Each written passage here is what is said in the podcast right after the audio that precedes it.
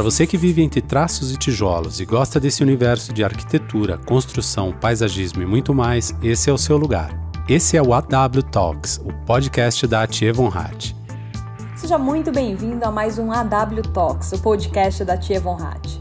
Eu sou a Camila Srouge e te acompanho hoje nesse episódio em que nós vamos falar um pouquinho sobre a área de novas estratégias de workplace. Esse setor tem uma definição que eu gosto muito. A NIL é uma área da W que ajuda os seus clientes a identificarem onde estão, entenderem para onde vão e, mais do que isso, definirem como irão. E para falar um pouquinho mais sobre esse tema, eu estou recebendo aqui o diretor de NIL, Marcos Azevedo. Seja muito bem-vindo, Marcos. É um prazer aí poder falar com vocês. O prazer é todo nosso. Muitíssimo obrigado, aliás, Marcos, por participar aqui com a gente. E antes de mais nada, eu queria que você me ajudasse um pouquinho a dar uma definição melhor do que, que é a NIL e qual é a principal função dessa área. Então, Camila, a decisão de escolher um prédio, escolher uma área, é uma das mais angustiantes para os gestores, porque prédio é uma coisa rígida, né? Se eu alugar 5 mil metros, eu vou ter que carregar esses 5 mil metros durante anos. Eu não posso, ah, precisa de mais 200 metros. Não tenho. Ah, quero devolver 500. Não dá.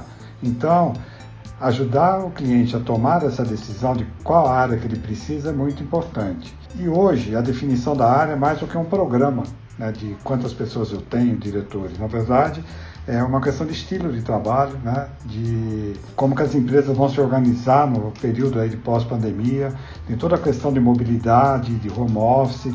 Então, nós ajudamos a diminuir a insegurança dos clientes no momento de muita indefinição. O trabalho do Anil, então, é ajudar o cliente a tomar a decisão de que escritório ele vai montar, né? quanto, quanto de área ele vai alugar, mais ou menos quanto é que isso vai custar.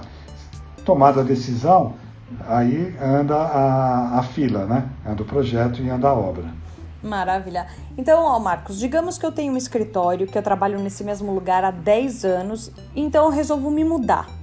De que forma que a NIL é capaz de me ajudar? Então, se você está há 10 anos no prédio, muito provavelmente o seu layout é um layout da geração anterior. Provavelmente. O que não é nenhum pecado. Mas o que, que a gente faz? Primeiro a gente vai analisar as plantas para entender como é que você usa esses 10 mil metros. Aí a gente vai entender qual é o conceito, como é que a empresa está organizada, como é que ela expressa a hierarquia no local, se ela tem muita área específica. Se a gente entende então como é que ela está organizada fisicamente. Mas também a gente precisa entender como é que as pessoas avaliam esse ambiente de trabalho. Ele atende a jornada delas, existem gaps, existem falta de determinados espaços, tem determinados momentos de trabalho que o espaço não ajuda ou ajuda. Então, entender a qualidade desse ambiente é muito importante. E aí a gente tem que olhar um pouco para o futuro. Tá? Para onde que a empresa pretende ir? E o futuro é não só um crescimento, ah, vou ter um crescimento de headcount de 20%. Não, o futuro hoje em dia é como que a empresa pretende é, se organizar no pós-Covid, né? Como é que vai ser esse trabalho híbrido, como é que é a cultura da empresa, porque a cultura varia de setor para setor. O mundo corporativo não é flat. Né? Você tem empresas de tecnologia com alta mobilidade que operam com equipes distribuídas pelo Brasil afora ou mundo afora. Você tem equipes da advocacia que são um pouco mais tradicionais. Então você precisa entender é, para onde que a empresa pretende ir, ouvindo os colaboradores, ouvindo os gestores e ouvindo principalmente os gestores de recursos técnicos, né? quem cuida de prédio, quem cuida de gente, quem cuida de tecnologia. Entendendo para onde a empresa pretende ir, a gente consegue simular cenários, né? que é o Como Vamos. Né? O Como Vamos é um livro aberto. Nós temos que colocar cenários, quantificar e precificar esses cenários para os gestores realmente poderem colocar o pé no chão. E mesmo sabendo que existe uma certa insegurança de como será o mundo pós-Covid, a gente tem segurança do que pode ser feito com aquele layout que nós estamos projetando. Porque isso é uma coisa também muito importante. Como o futuro vai ser desenhado, não temos nenhum benchmark pós-Covid, mas a gente sabe um pouco como que esse jogo vai ser jogado. Aí a gente consegue dar segurança para tomar a decisão e depois acompanhar a vida do cliente no pós-Covid. Maravilha. Agora, você está falando um pouco dessa percepção de entender como são as empresas. Eu queria que você me falasse que ferramentas que existem hoje em dia, Marcos, que sejam capazes de ajudar nesse processo de mapeamento de espaço. Então, nós tivemos que nos adaptar. Né? Nós fazíamos muita observação de uso das empresas com equipes que ficavam durante uma semana vendo tudo o que acontecia. Não existe mais. As pessoas estão distribuídas por, pelas casas. Né?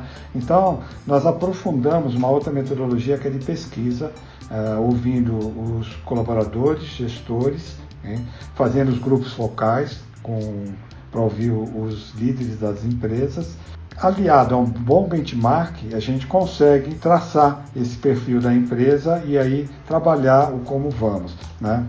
A gente tem que trabalhar com a percepção do, do colaborador.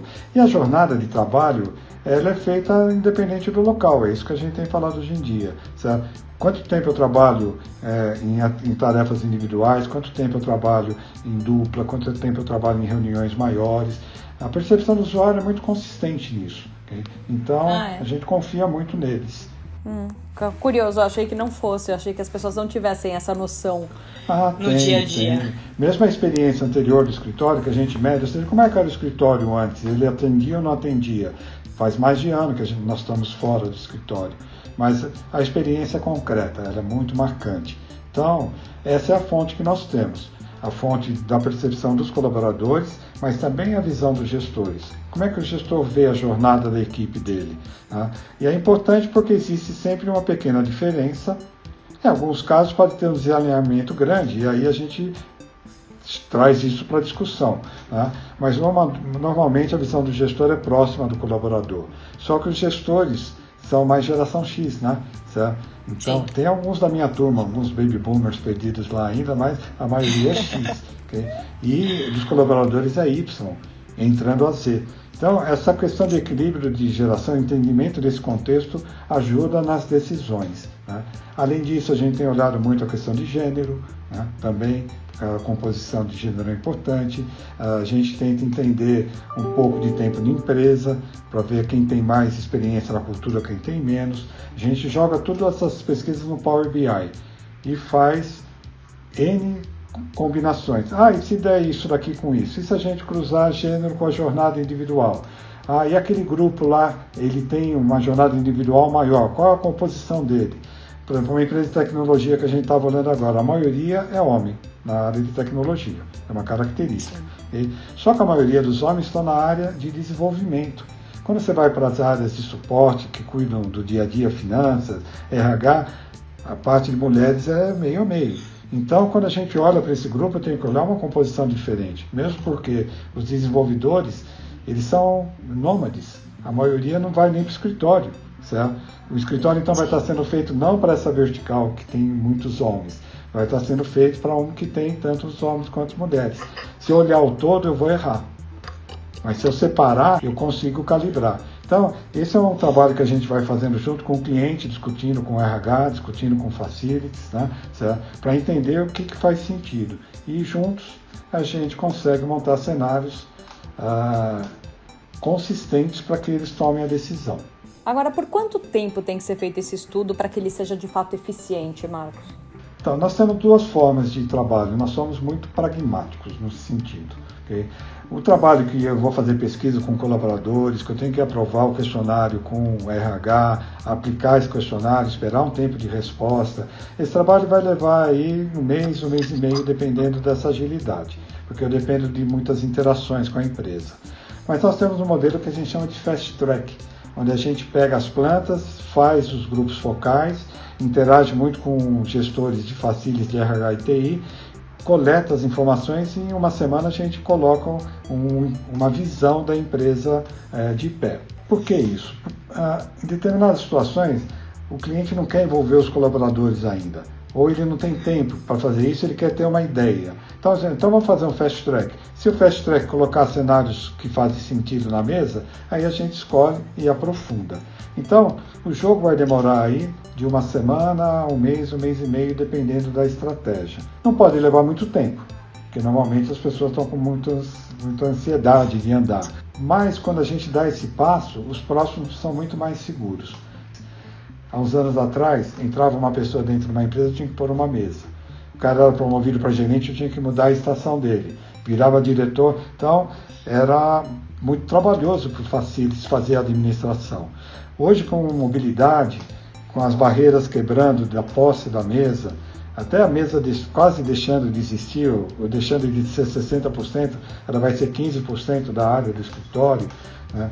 podendo trabalhar no ecossistema, a empresa, dependendo da partida dela, ela pode crescer 10, 20, 30%, mantendo o hub central. Então, essa visão estratégica é como a gente termina os nossos trabalhos. Os gestores vão saber que a decisão deles demandará um escritório de tal tamanho que custará em torno de tanto, certo? E que ao longo dos próximos meses, anos, ele vai poder crescer até tanto, considerando crescer no ecossistema. Então, essa dinâmica de trabalho, que é uma dinâmica fluida, tirou aquela rigidez que a gente tinha antes e deu uma flexibilidade de crescimento muito grande. É um benefício é, que nós não tivemos durante décadas na gestão do espaço. Então nós temos um mundo muito aberto pela frente, o que é muito bom. Né? Teremos muito trabalho pela frente. Com certeza. Agora me fala uma coisa, Marcos, qual é a importância de fazer uma mudança através dessa metodologia da New? Olha, ela dá a certeza de quais são as decorrências né, da decisão de projeto. A gente dá mais segurança para o gestor do que ele está decidindo, qual que vai ser a, o papel dentro da empresa, qual vai ser a longevidade desse escritório e até quais são os limites. Ele pode saber que depois que ele crescer 30%, talvez ele tenha que mudar. A gente consegue dar um domínio estratégico sobre o espaço. Maravilha, Marcos. Eu quero agradecer muitíssimo a sua participação. Foi ótimo poder entender um pouquinho mais a respeito da NIL.